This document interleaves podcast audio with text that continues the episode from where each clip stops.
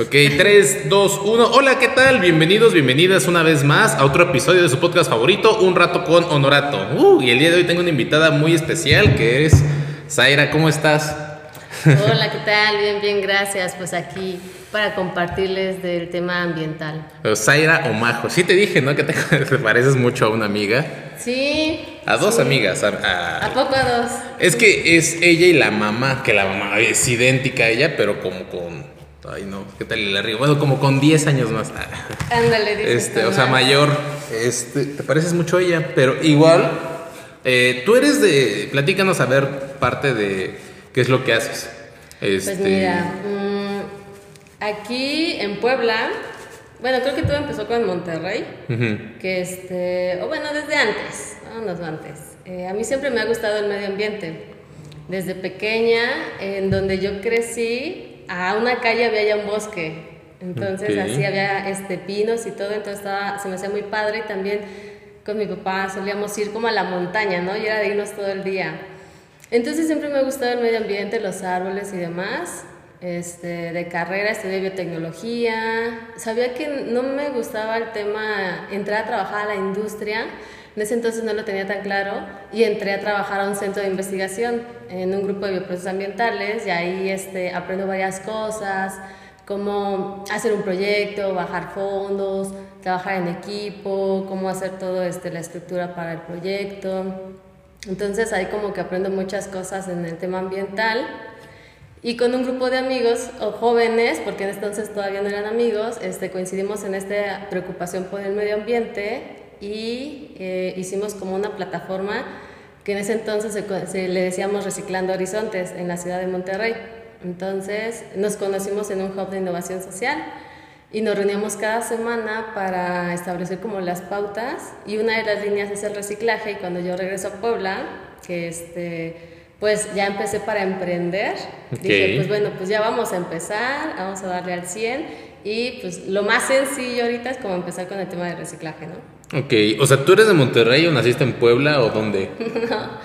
Yo he estado de aquí para allá, yo nací en México, crecí en Guerrero, estudié en Monterrey, pero mi familia reside aquí en Puebla. Ok. Entonces, de aquí para allá. Eres como el chavo del 8, es de Jamaica, sabe limón, parece de, de, de tamarindo y no sé qué tanta cosa. Ok, este, y el reciclaje. O sea, actualmente, ¿qué reciclas o por qué el reciclaje? ¿Comenzaste por qué con eso? Pues era como lo más sencillo. Eh, hay muchas ideas que tengo para el tema ambiental, muchos proyectos, algunos son con más infraestructura, entonces este como era lo más sencillo y accesible, dije, bueno, vamos a empezar por ahí. Aparte, también era la preocupación de la cantidad de residuos que se generan por día, la contaminación, los animales que mueren a causa del plástico y otros materiales. Entonces, este, dije, bueno, esto es como una base. Y esto nos va a ayudar a que, por ejemplo, aprendamos del tema, eh, de los materiales, los acopiemos. Y ahorita lo único que hacemos es acopiar, pero ya estamos empezando dando los primeros pasos para empezar a desa- desarrollar productos y o servicios con esos materiales. ¿Por qué? Porque se genera una gran cantidad por día de estos residuos y es así como que aquí en Puebla se generan 5.991.000 kilos de residuos por día, todos los días. Entonces era como esa preocupación de que cada día se está generando y generando y generando.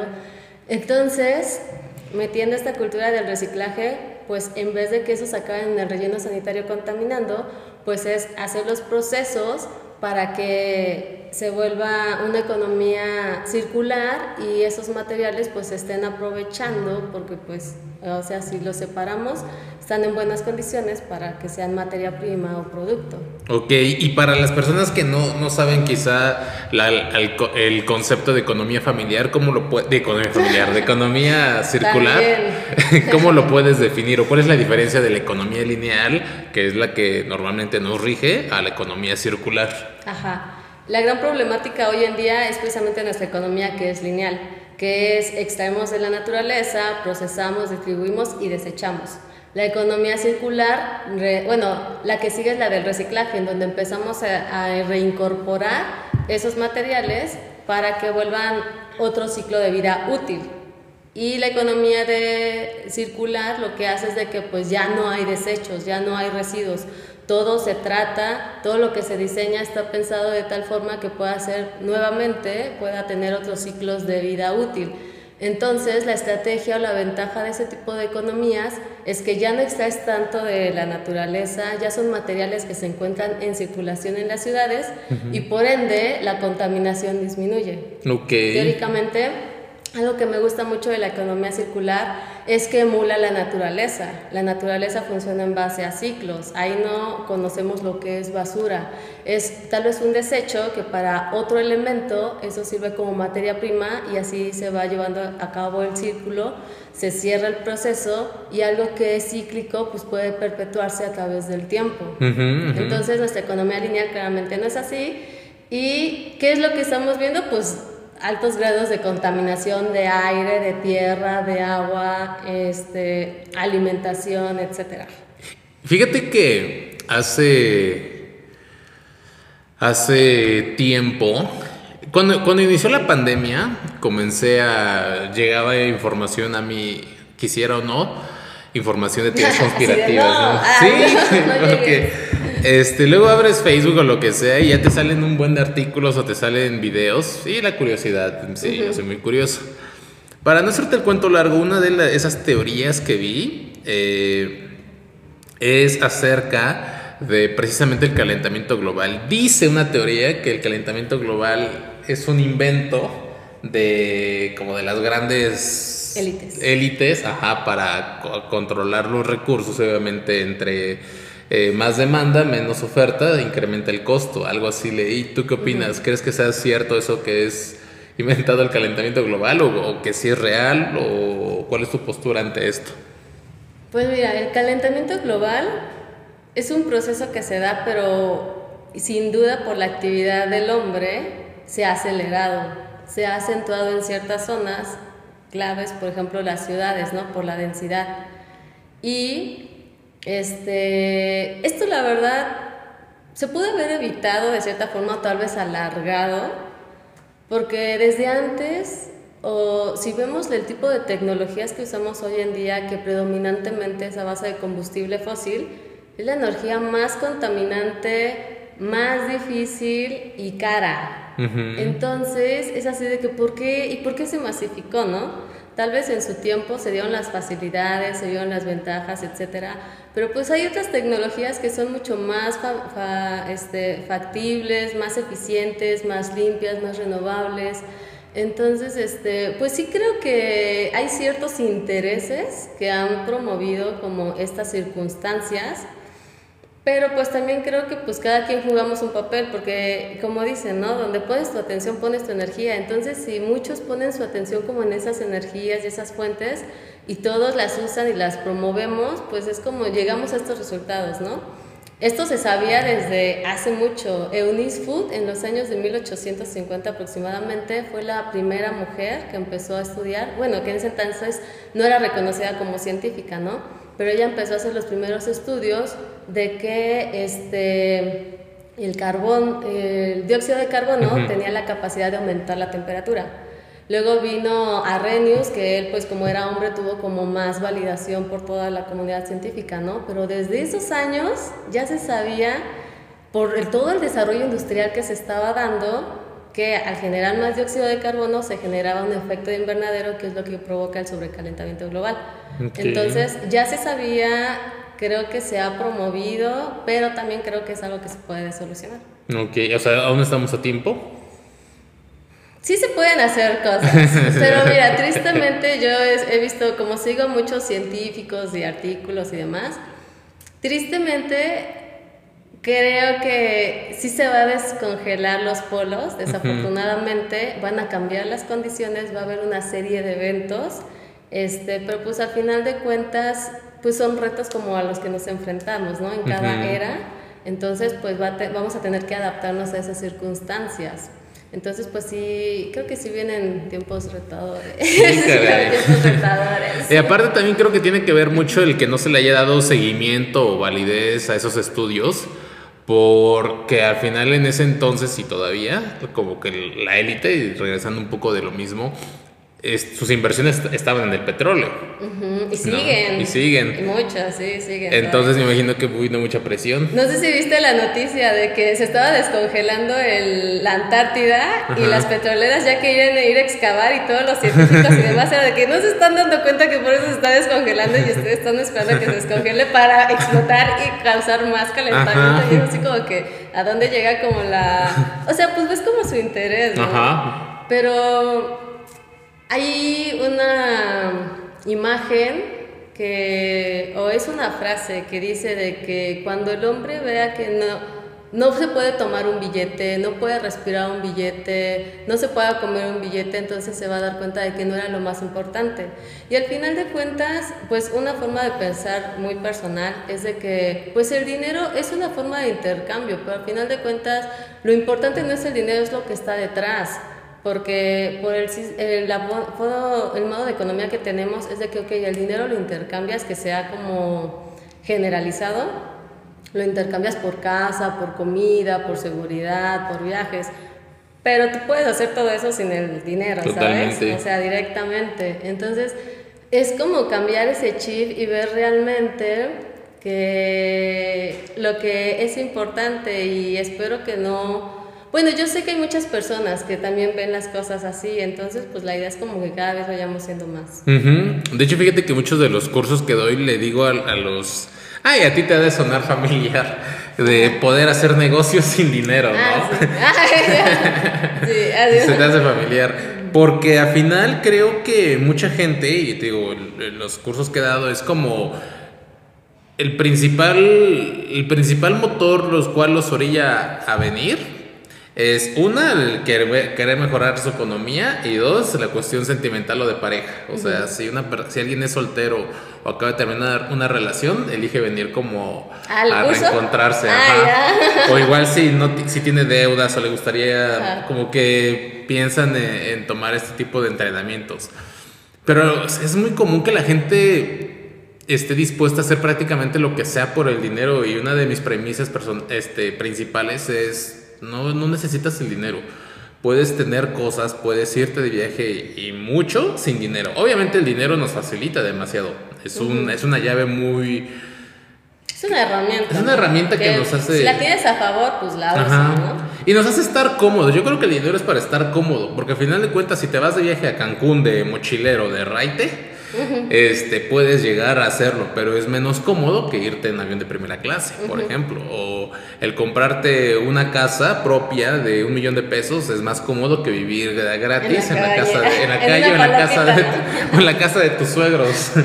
Entonces yo creo que el dinero a final de cuentas nos da comodidad, pero yo no juzgo, y no digo que lo hayas hecho, pero yo no juzgo inclusive a las personas de élite porque no sé, digo, no sé si al tener tanto dinero y tener tanto poder, si inclusive su cerebro ya se haya podrido, no sé, o sea, nunca he estado en esa posición, entonces no sé ya cuál sea su, su afán de obtener más y más y más. Yo creo que sí, es adictivo. Hay una serie de cosas ahí atrás que, que, está como curioso, igual ahorita las comparto si, si estamos en apertura. Pero por ejemplo, yo antes me acuerdo que para mí el dinero era malo, antes, ¿no? Porque es así de que, o sea, yo veía que todas esas empresas grandes o los negocios que más comercializan a nivel mundial, pues es tráfico de drogas, armas, energía que contamina. Entonces era así de que, ¿por qué esas personas, esas empresas que tienen la capacidad de invertir para hacer desarrollos o hacer estudios, no lo hacen y y solo hacen como esas actividades que de alguna forma perjudican el bienestar humano. Pero también, ah, ese era como el enfoque o lo que yo veía en ese entonces. Y era así, yo sabía que inconscientemente, pues por eso no quería como que tener dinero, ¿no? Era de que voy a hacer muchas cosas, muchos proyectos, pero el dinero yo sabía que no era la prioridad.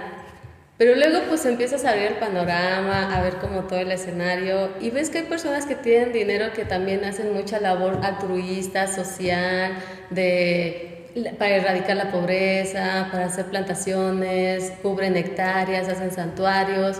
Y entonces, pues ya fue como volverme a hacer o recuperar esa amistad con el dinero, ¿no? De que hoy en día tengo la intención de ser millonaria y de hacer muchos proyectos que sean para proteger y conservar y recuperar el medio ambiente, ¿no? Y, y hay, ya pues gradualmente vas conociendo a más personas y es así como que pues ese es mi enfoque. Al final de cuentas, pues el dinero no es malo ni bueno, es una herramienta. Lo que, lo que sí puede tal vez ser bueno o malo es la moralidad de la persona, ¿no? ¿Cómo y con qué fines usa esa herramienta? Al final yo creo que no sé si hayas escuchado eso, pero el dinero acentúa la persona que eres.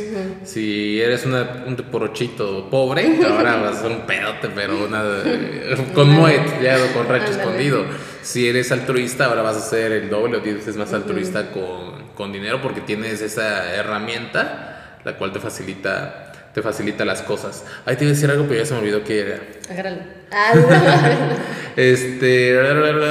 Ah, sí ahorita que dijiste de que muchos millonarios son altruistas, pero también como a qué costo, es decir, porque imagina que yo soy un minero, ¿no? Soy un empresario minero. como este Elon Musk, ¿no? Que su riqueza la hizo por minería. Ajá. Entonces imagínate todo el daño que ya causé, no sé, de eso generé 10 mil millones de dólares y de esos voy a dar 5 millones a la pobreza. Es como... Sí, no, o sea, hay que ser coherente, ¿no? Y consistente. La verdad es de que pues sí, no, creo que eso no es el medio, creo que muchos este, han hecho así, pero creo que hay otras formas en las que se puede hacer, no sé, por ejemplo, alimentos orgánicos, este, hace poco, ahí con unos compañeros que les mando saludo de Cohouse, Cohouse. eh, estamos haciendo un diplomado de impacto ambiental de, en el tema del agua. Y yo no sabía, invitamos a unas doctoras, y yo no sabía que, por ejemplo, el agua del río Toyac, que acaba en el Valsequillo, la usan para riego de cultivo. Y luego esas hortalizas las venden en, pues, en varios puntos de la ciudad y nos lo comemos, ¿no? Entonces, este, pues los contaminantes que tiene el río nos los estamos comiendo. Entonces, el otro día que compré fruta en un así, puestecito, así de que, oigan, ¿y esta de dónde es? ¿Con qué la riegan, no? y, y es así como pensar en esos ciclos de que, por ejemplo, Hoy en día, el agua que tú usas en tu casa, ya sea para bañarte, los trastes, la ropa, la del WC, ¿cuántas de esas tratamos, no? O sea, tú tratas y vuelves a regresar agua limpia, o trato yo y vuelvo a regresar agua limpia. Y la verdad es algo que, pues, estoy segura que muchos ciudadanos no hacen, porque esa responsabilidad que es individual se la otorgamos al municipio y sabemos que el municipio no lo hace. Y luego las industrias, pues menos y en grandes cantidades, ¿no? Entonces esa, es esa responsabilidad que individualmente muy pocos han adoptado realmente y la mayoría se la ha asignado a, a, otras personas, ¿no? A otras figuras. Sí, a final de cuentas creo que todo nace de algo individual. Por ejemplo, si yo en mi casa no tengo la disposición o la iniciativa de, no sé, separar algo tan simple, el agua de la lavadora, ¿no? Para echarla al WC. ¿Cómo espero que una industria no tire sus contaminantes al río Atoyac? Al final, yo, o sea, imagínate, quizá puede ser la misma persona, desde casa no lo hace, en, siendo director de una industria tampoco. Lo mismo quizá con los multimillonarios, o sea, al final yo creo que simplemente esas figuras tan grandes y tan impactantes son un reflejo de nuestra propia conciencia individual, que se hace en lo colectivo, llámese presidente, llámese empresario, llámese famosos, bla, bla, bla, bla, es un reflejo de, de, lo que hacemos o no o dejamos de hacer en casa en cuestión del medio ambiente.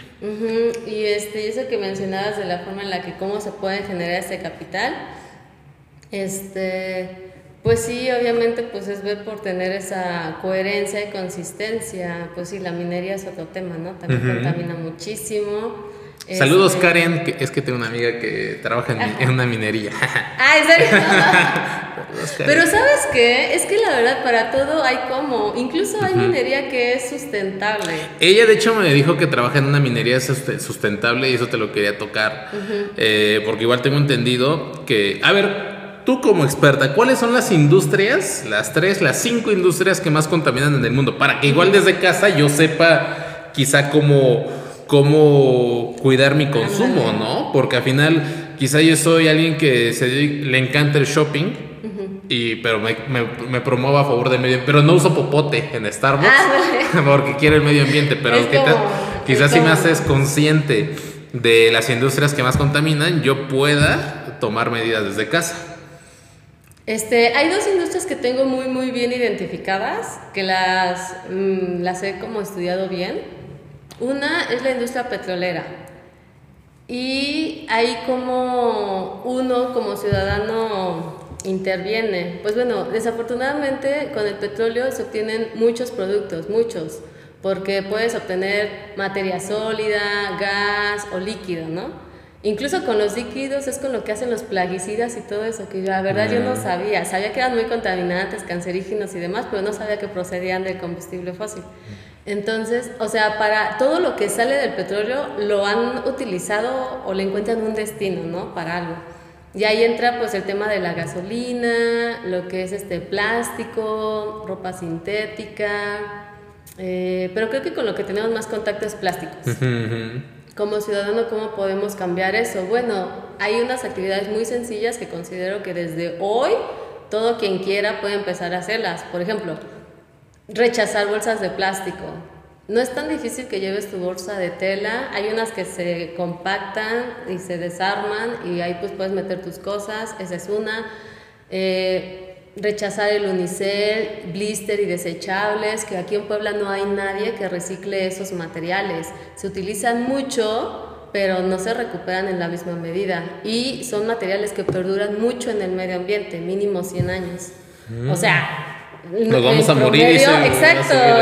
En promedio, una bolsa son 200 años y el unicel son 400 o 500. Ah. O sea, es, si llego a vivir 100 años, es una vida más otras 3 o 4, ¿saben? Una, un, un, plato de unicel o una bolsa de plástico. Entonces es como dimensionar el impacto ambiental que tiene esos materiales y considerando que no hay quien lo recicle aquí en Puebla. Y este, botellas de plástico, traigan su termo, yo traigo aquí el mío, este, o si no, tacita. Patrocinado por Cuántica. Exacto. este, porque también entra un tema bien curioso. Por ejemplo, las botellas PET, no sé si tú has escuchado que si les da el sol ya no te tomes el agua. Bueno, eso es porque suelta el plástico unos, un químico que son talatos, que son disruptores endocrinos, que cuando tú lo tomas y entran a tu cuerpo, interfieren en cualquier sistema. Te puede dar cáncer, te puede dar hasta esteril, este, infertilidad. Entonces, o sea, neurotoxicidad. Y es así de que, ¿cómo ponen sustancias tan tóxicas en algo que es para tomar en bebida, ¿sabes? No creo que sea así como por, ups, se nos pasó. O sea, el PET. Ajá. ¿Y estas? Esos son más este, gruesos. Hay incluso unos de estos que dicen que es sin BPA, que es otro disruptor endocrino. Hay muchos disruptores endocrinos. En español hace daño. Exacto, traducción. hace daño. Por eso es importante dejar de utilizar el plástico. Incluso hay una página que igual luego te la comparto de que todos los plásticos tóxicos que podemos tener en casa, desde alfombras, trastes, etcétera, hay una investigación tal cual ahí entonces es por el tema de los disruptores. ¿Y cristal ayuda o no?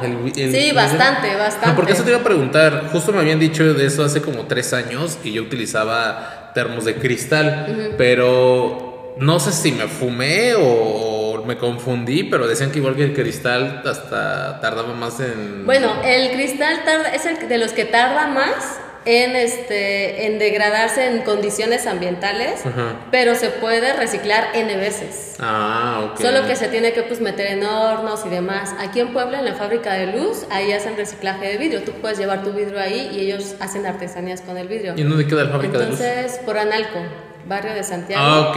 Ahí, ahí está. Entonces, el vidrio es muchísimo mejor por el tema de salud, que es donde le pega fuertísimo al plástico, por todos los disruptores endocrinos. Entonces, cuando tú calientas la comida, lo mejor es meterlo en un recipiente de vidrio. En plástico, ah, desafortunadamente mucha comida la venden así en, esos contenedores. Entonces, yo, por ejemplo, cuando voy a comprar comida me llevo mi ollita o me llevo mi topper eh, de cristal, ¿no? Este, entonces, esa es una industria, la del petróleo, plásticos. La otra es la agricultura industrial, que ahí entra lo que es la ganadería y la tal cual el cultivo de, pues comida, ¿no? Pero lo que impacta más es la ganadería por pues el hecho de que haya tantos mamíferos para que, uno, tienen una mala calidad de vida, este, solo los, los reproducen para que nosotros los consumamos y este, se sabe que es, esa industria de la ganadería genera más gases de efecto invernadero que toda la industria del transporte. ¿Por qué? Porque hay varios gases de efecto invernadero. El dióxido de carbono es el más conocido y está como la unidad. Pero hay otro que es la, la ganadería que lo produce, que es el metano, que tiene 21 veces la capacidad de calentar que el dióxido de carbono, y el ah, óxidos nitrosos, que son 310 veces más la capacidad. Entonces dices, bueno, tal vez es una industria más pequeña, pero, o sea, la capacidad de calentamiento es mayor.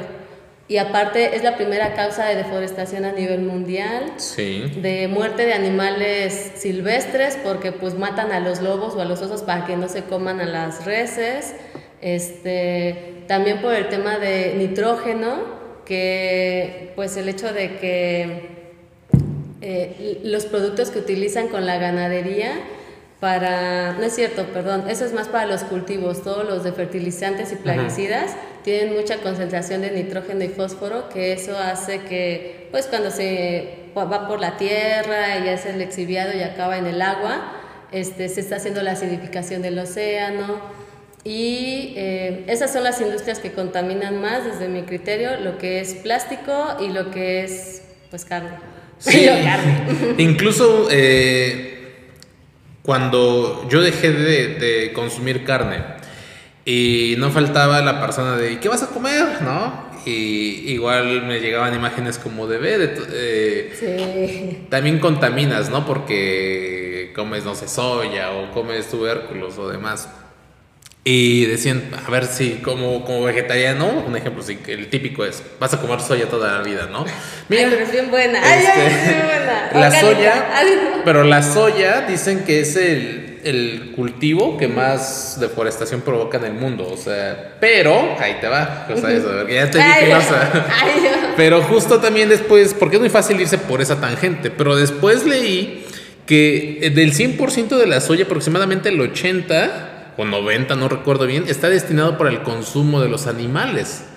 Entonces, ahí viene también cómo la ganadería no solamente impacta directamente, o sea, que se echen un, no sé, su poposita y los gases o, o que todo. Ay, poposota con metano y óxido nitroso. Sino que aparte indirectamente, para darles de comer, para agua. el agua. Es también de las industrias que consumen más agua. Sí, tan solo está el famoso, la imagen, ¿no? De tu hamburguesa son 1200 litros, 2400 litros. Una vaca consume 100 litros de agua al día. Mm. Y no tienen una vaca, el rancho, lo que tú quieras. Y ese es el tema. Está, no sé si han visto este documental que es Conspiracy, la conspiración de la vaca. Yo la vi todavía en Netflix, no sé si siga, pero si no en internet la pueden encontrar en donde menciona un dato bien duro y fíjate que después de que yo vi ese documental, al día yo ya venía como un año pensando en hacerme vegetariana y al día siguiente tomé la decisión de hacerme vegetariana, ya llevo dos años y cacho, este, pero decían que con, con todos esos cultivos que ellos crecían para alimentar al ganado, podían acabar con el hambre mundial. Entonces, así como pues esos datos duros, que la verdad a mí sí se me hizo muy triste saber eso, este, porque pues bueno, a mí se me hace muy difícil con, la idea de concebir, de crear, o más bien reproducir un animal para comértelo, ¿no? este, hoy en día, pues obviamente mi perspectiva es muy diferente, pero sabiendo que es muy contaminante. Muchos comen carne por el tema de la proteína, pero la verdad hay mejores fuentes de proteína vegetales, porque también eh, la proteína de animal trae mucha grasa y otros componentes pueden traer nitritos, que esos pueden causar problemas en la salud. Entonces, el tema de por, por proteína o por nutrición, la verdad es de que lo puedes ayudar. Sin problema, ¿no? ¿Quieres checar? No, soy la que ven empanadas. Entonces, eh, hay otras fuentes mucho más saludables, ¿no? De proteína. Y aparte saber de que es una industria que este, consume muchos recursos, da una mala calidad de vida a los animales y aparte esos recursos se podrían utilizar para que otras personas pudieran vivir en mejores condiciones, pues sí es como que un tema fuerte, ¿no? Por ejemplo, hay mucha gente que me dice, yo no podría dejar la carne, los taquitos. No, hay, hay unos tacos bien ricos, de verdad. Una vez probé unos tacos de chicharrón, de avena. Sabían buenísimos, de verdad. Yo no les creía que fuera de chicharrón de avena, parecía chicharrón. o barbacoa de Jamaica, no sé si lo has Oh, probado. no, no lo probado. Los tacos de soya, hay unos lugares bien buenos, aquí en Puebla hay varios. Este, saben bien buenos, la verdad. Entonces es así como ver, esas opciones hay. Entonces, eh, la comida vegetariana, por ejemplo, creen que nos la pasamos comiendo ensaladas, pero es lo que menos como. La, Ajá. yo es lo que menos como. Sí, Voy a un restaurante, le digo opción vegetariana y me dicen ensalada y le hago, es lo que menos como. Hay un chorro de opciones, de verdad. Entonces, si ustedes van a empezar, yo les recomiendo que un día, por ejemplo, no coman carne, otras alternativas, pasta, ensalada, caldo, este, etcétera, etcétera Papas, frijol, lentejas. lentejas, garbanzos, o sea, opciones, la verdad, hay un chorro. O eh, una comida del día que sea sin carne, este movimiento que es meatless. Y también está saliendo el movimiento de carne a base de plantas, que la verdad, yo es la carne que compro. Y, este, hay varias aquí donde marcas que se están dando y lugares aquí en Puebla y la verdad está bien bueno. Ok, ok. ¿Ya ven? Siempre hay, hay alternativas para... para Ustedes sus- solo pregunten y ya les Sí, decimos. que- Ya Fíjate que también investigar. tengo una teoría personal que, que es en el que yo creo que cada vez la gente se va a volver más vegetariana o vegana, pero porque la, eh, la evolución nos está orillando a eso. O sea, porque cuando igual yo dejé de comer carne, ay, es que es por moda esto. Dije, al igual, pero como veo a la gente, yo creo que cada vez va a evolucionar más a, a- a comer menos carne y cada vez se da a conocer más que precisamente muchos estudios en el cual decía toma leche o la proteína para que seas grande, fuerte, son, son erróneos. No sé si has visto también un documental de Netflix que se llama Cambio Radical. Está Sí. muy bueno, se habla también Sí, desde una postura de nutrición. Este, y Para con- quienes no lo, no lo han visto, o sea, habla de deportistas de alto rendimiento que son vegetarianos y tienen un mejor desempeño. Porque está esa idea de come carne para que tengas Ajá. más músculo o leche para que tengas huesos más fuertes. Y la verdad ahí desmienten todo eso de que no, no es así. Y con deportistas de alto rendimiento, no que tú que vas a correr un kilómetro a la semana o Ándale. vas una hora al gimnasio a la semana y ya te crees fitness, ¿o ¿no? O Sí, sea, el deportista hombre más fuerte del mundo es vegetariano, porque carga más peso, ¿no? Es Ajá. vegetariano. Entonces, han visto, hicieron varios deportistas el cambio y vieron la diferencia de que se cansaban menos, se recuperaban más rápido, resistían más. Entonces, altamente recomendado. Sí, trae muchos beneficios. Inclusive, al menos no sé si te ha pasado a ti, pero yo sí lo, lo, lo vi muy marcado en mí, el mal del puerco. Yo lo dejé de sentir. o sea, y antes comía Sí. y era como, ay, me duermo. Con un ratito, ¿no? La Pero cuando, cuando estuve con mi dieta de dejar la carne, eh, tenía, sí tenía energía después de comer. No, no me sentía con el mal del puerco y me gustó, me gustó honestamente. Y aparte, ah, el sufrimiento de los animales. Sí, sí tienen una vida poco digna y, y una muerte todavía me parece peor. Sí, sí, o sea, que sean una industria que sea generada para eso, es así como que yo no le entro, la verdad, yo no le entro. Y estoy pensando eh, en tener como gallinitas en, en, la- en mi casa para comerme sus huevos. ¿Lo recomiendas o no? Pues yo digo que sí, por ejemplo, yo ah, que estoy como metiéndome en el tema de nutrición y regulándome y todo, este, yo sí procuro comer uno o dos huevos por día, por pues, la vita- tiene vitamina B, este, el colesterol es bueno, pero tienen que saber cuál colesterol. Hay un libro que estoy escuchando que es el de Cerebro de Pan, súper recomendado, que habla sobre todo el gluten y el trigo. Y hoy en día hay muchísimos productos de trigo, pero dicen que el trigo que hoy comemos no es como el de antes, que ha sido modificado, ha tenido muchas modificaciones genéticas y está el gluten permea el intestino y hace que se vaya a la sangre y cuando está en la sangre tus anticuerpos lo detectan como algo que no debe estar aquí. No es un virus y una bacteria, no sabemos qué es, pero no debe estar aquí y se generan las enfermedades autoinmunes. Entonces yo empecé a ver, a mí me empezaron a dar migrañas. Entonces en ese entonces conocí a alguien que tenía una enfermedad autoinmune y me dijo, oye, ¿y si haces el ejercicio de bajarle al gluten? Y lo, ese mes me acuerdo que empecé con un mes y me seguí el año y en ese año no me dio migraña. Entonces fue así como que este, pues esas cositas que, de las que te vas enterando, ¿no? Entonces, por ejemplo, yo por el tema de nutrición ahorita, sí, por la vitamina B que es importante, sí, sí estoy consumiendo diario huevo. ok. Entonces sí me recomiendas mis gallinitas. Sí, porque es un proyecto que tengo desde hace como tres años, en, en, donde vive mi papá. Hay un terreno como de 500 metros solo. Ajá.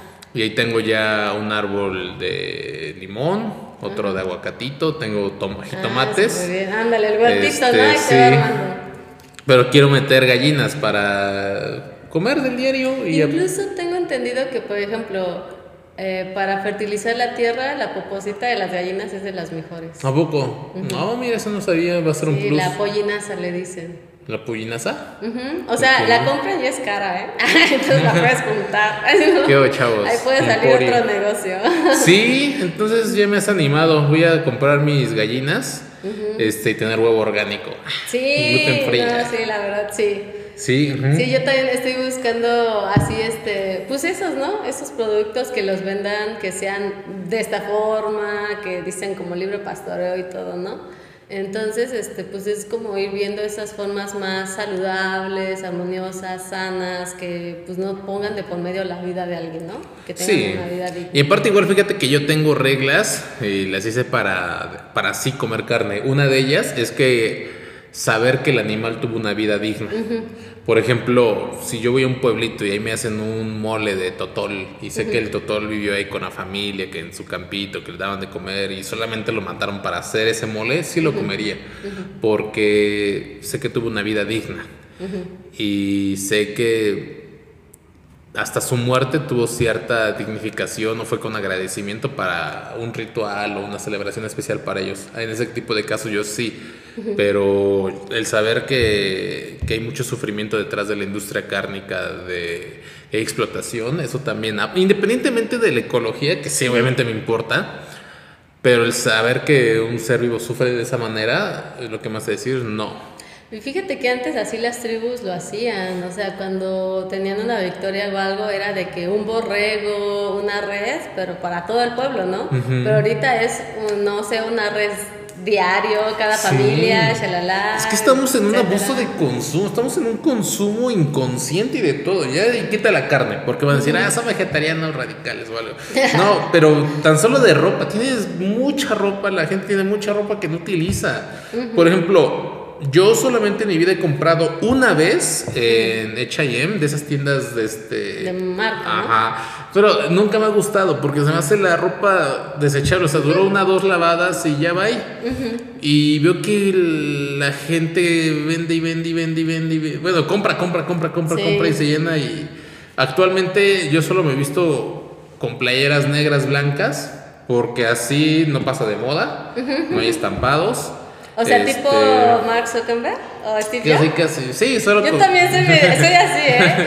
Hay una, un estilo de blusa que me gustó mucho y me la mandé a hacer así como en diferentes colores y tela. Ahorita no traigo una de esas, pero es así como que o sea, ya no le pienso, ¿no? Es alguna de esas, ¿no? Entonces es como que no me gusta como invertir mucho tiempo en eso, en así de que a ver qué nos vamos a poner hoy. Pero fíjate que Ahorita con esto que mencionas, hay un documental, no sé si también lo has visto, el de True Cost, que se habla sobre el tema, el tema de la ropa, la industria de la moda, porque empezó el tema del fast fashion, en donde hacían ropa en gran cantidad, de mala calidad. Y ese tipo de tiendas, entre otras, lo que hacen es de que te la venden a un precio promedio, pero los que asumen todo ese costo son los que es la mano de obra, porque la hacen en Budapest, en este, Camboya, en Bangladesh, y pues sean, o sea, viven en condiciones inhumanas, trabajan en condiciones laborales inhumanas, se han caído edificios y la gente se muere. Entonces muestran ese escenario, ¿no? De que, ay, sí, acá, esa poca responsabilidad también de la marca, porque es así de que, ay, acá somos bien fachos y nos vemos bien coquetos y nuestros trabajadores están muriendo, ¿no? Del otro lado. Entonces, este, ese es otro tema, la de la ropa, los químicos. Eh, y contamina el agua. Ajá, que contamina, el cuero que utilizan para también las bolsas y todo eso. Entonces, em, pues sí, y se están haciendo montañas de basura de ropa. Apenas vi una noticia de que en Atacama están empezando a mandar vertedero de mm. toda esa ropa, porque esas marcas, aparte de ser desconsideradas, es así como que no quieren que se done su ropa y la rompen y la hacen basura. Y es como que... Como, por ejemplo, Louis Vuitton, que cuando prefiero quemar sus bolsos para que así la marca no baje de precio, no se desprestigie de verga. Y fíjate que hay un youtuber que me encanta que es Lethal Crisis, que tiene un, un video justo que va a Bangladesh. Son dos videos. Mm. está buenísimo, buenísimo. Es, es, muy bueno, búscalo. Este, Busca como Bangladesh ropa y te va a salir el de los primeros. Lethal Crisis es en español. Y, y, es muy interesante todo este tema de, de la ropa. Que bueno, todas las industrias, el saber la, explotación, entonces es otra postura también que desde casa podemos tomar de consumo responsable. Al final, creo que es inevitable que contaminemos, porque con el simple hecho de respirar, si lo quieres ver, ya estamos contaminando. Pero, ¿hasta dónde vamos a ser consumidores responsables? El darte cuenta que no necesitas tanto, inclusive por tus bolsillos, no necesitas tanto.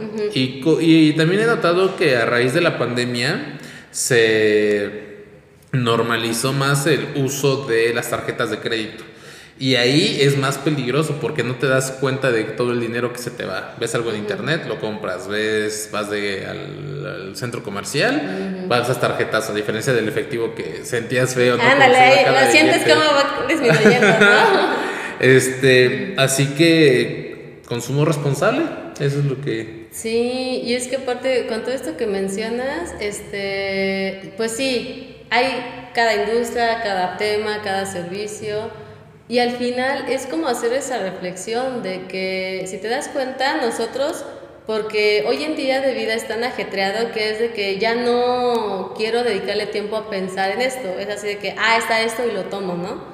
Pero no siempre pues quiere decir que sea algo benéfico. Entonces, la verdad es que hemos adoptado muchas creencias o este ajá, muchas creencias de pues todo lo que está allá afuera, de que pues nos va a hacer bien, ahí está, lo tienes al alcance de la mano, úsalo, ¿no?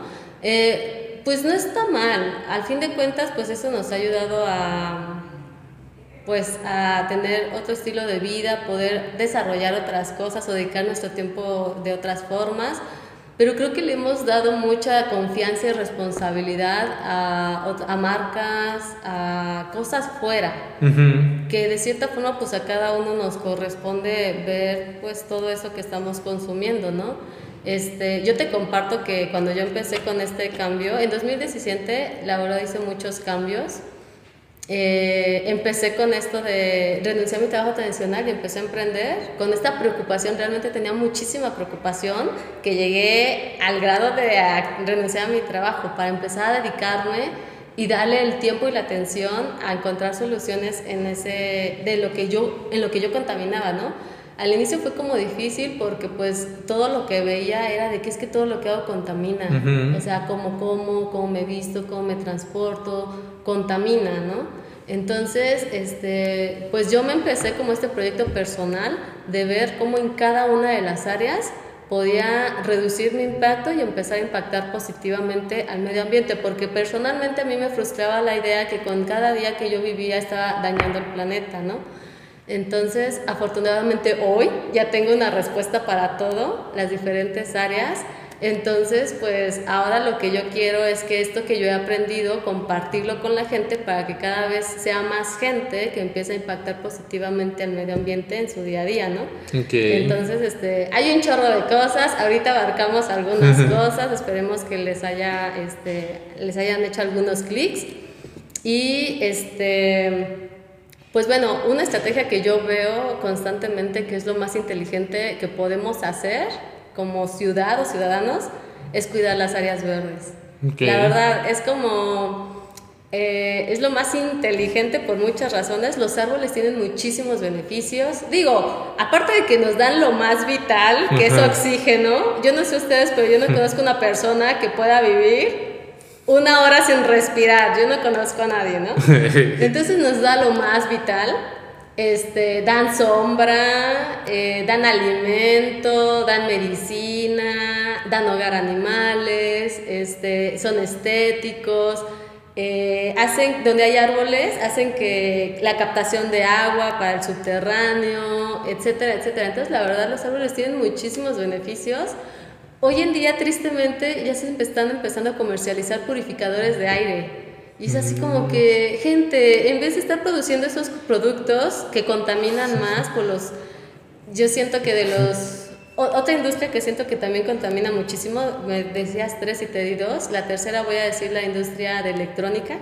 Okay. los semiconductores son del que, bueno, son todo el tema de las tarjetas, ¿no? En los electrónicos, en los celulares, en las laptops y todo. Eh, los semiconductores este, tienen unos componentes que son el HPC y esos con, sobre, calientan, es un gas que calienta 31 mil veces el dióxido de carbono. Ah, Entonces, o sea, muchísimo. Es una industria más pequeña, pero uh, tiene un potencial de contaminación y desafortunadamente todo eso es una industria que pues va en crecimiento, ¿no? Entonces, así de que, eh, pues creo que hay como límites que hay que marcar es importante marcarlos y este, hay varios que ya hemos sobrepasado, a nivel planetario hay nueve límites naturales, estamos, estamos en números rojos, en, me parece que en tres, en naranja me parece que otros tres y verdes creo que hay dos. Entonces, eh, hemos pasado varios y la idea es como que pues moderarnos, equilibrarnos, ¿no? Siento hoy en día. Pues gracias por deprimirme. Ah, ah no es cierto. ¿Y algo más que quieras comentar? Este, pues mira, con todo esto que les hemos informado, sí son Pueden ser datos duros si es la primera vez. Hay otros datos más duros que les puedo compartir de cambio climático, calentamiento global, etcétera. Pero bueno, este, hay muchas cosas en el tema. Pero algo que también este, les puedo decir, la idea es que con esta información es que nos demos cuenta que ya no es para mañana, ya tenemos que tomar acción hoy y para todo hay alternativas, de verdad. Ah, para todo yo he visto que hay formas más amigables y sanas que podemos empezar a ejecutar en nuestro día a día. Entonces, pues nos pueden seguir. Este, yo trato de compartir todo esto que voy aprendiendo en mis redes sociales, en Facebook, en Instagram. ¿Cómo apareces? Estoy como zaira.green. Ah, este, igual ahí te los mando para que tengan el link o si se puede poner en la descripción y cualquier cosa pues ya con el clic. Y yo trato de compartir todo esto. Hay cosas bien padres que podemos hacer y pues es como ir tras eso, ¿no? Hay que enfocar. Yo tengo mi visión enfocada este, en que en unos años hay una Puebla verde, sustentable, con huertos, gente feliz, sana, animales libres, cielos azules. Entonces todos los que se quieran sumar a esa visión, pues que nos vayamos juntando para irla construyendo. Ok, así que ya lo saben, así que muchas gracias. Nos vemos hasta la próxima. Bye. Adiós. Ok. Eh, qué bonito.